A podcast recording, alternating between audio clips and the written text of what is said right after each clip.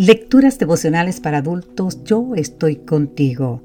Cortesía del Departamento de Comunicaciones de la Iglesia Dentista del Séptimo Día Gascue en Santo Domingo, capital de la República Dominicana. En la voz de Sarat Arias. Hoy, 11 de noviembre, la envidia de Efraín terminará.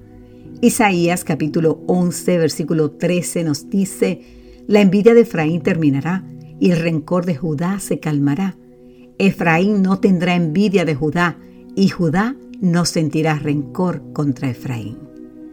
Si me preguntaras, nos cuenta el autor de este devocional, Vladimir, ¿eres una persona envidiosa? Sin pensarlo dos veces te diría que no. Si le hiciéramos esa misma pregunta al salmista Asafab, que a diferencia de mí no tenía ningún problema en aceptar sus faltas y debilidades, él nos respondería, en cuanto a mí, casi se deslizaron mis pies.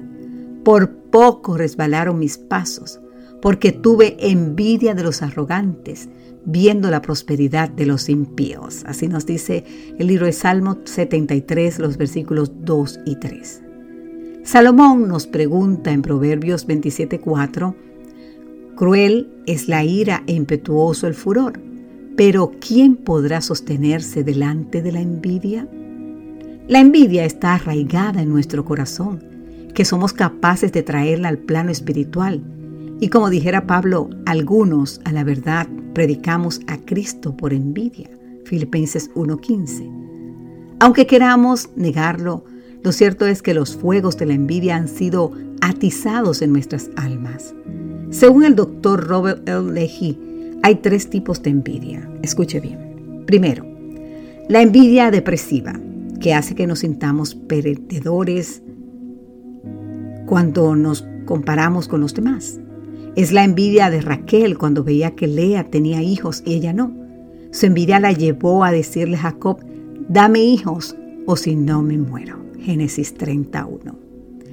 La segunda envidia, envidia hostil, una envidia activa que nos empuja a actuar en contra de la persona que envidiamos. Ejemplo de ellos es la envidia que sintieron los hermanos de José, hasta tal punto que dicho sentimiento los indujo a deshacerse de él. Tercera y última clase de envidia, la envidia benigna, que Leji define como una envidia neutral. Observas que alguien más ha tenido éxito y lo admiras y das crédito por lo que logró. Es la envidia de los que comenzaron a predicar a Cristo cuando vieron a Pablo. Como la envidia es lo natural en nosotros, se requiere un poder sobrenatural, el amor para que podamos desterrar de nosotros ese corrosivo sentimiento. El profeta Isaías nos prometió que cuando el Señor alce su mano sobre nosotros, la envidia de Efraín terminará y el rencor de Judá se calmará. Efraín no tendrá envidia de Judá y Judá no sentirá rencor con Efraín. Querido amigo, querida amiga, Dejemos hoy, ahora, en este momento, que Dios cumpla su promesa y que erradique la envidia y siembre más amor en nosotros. Amén.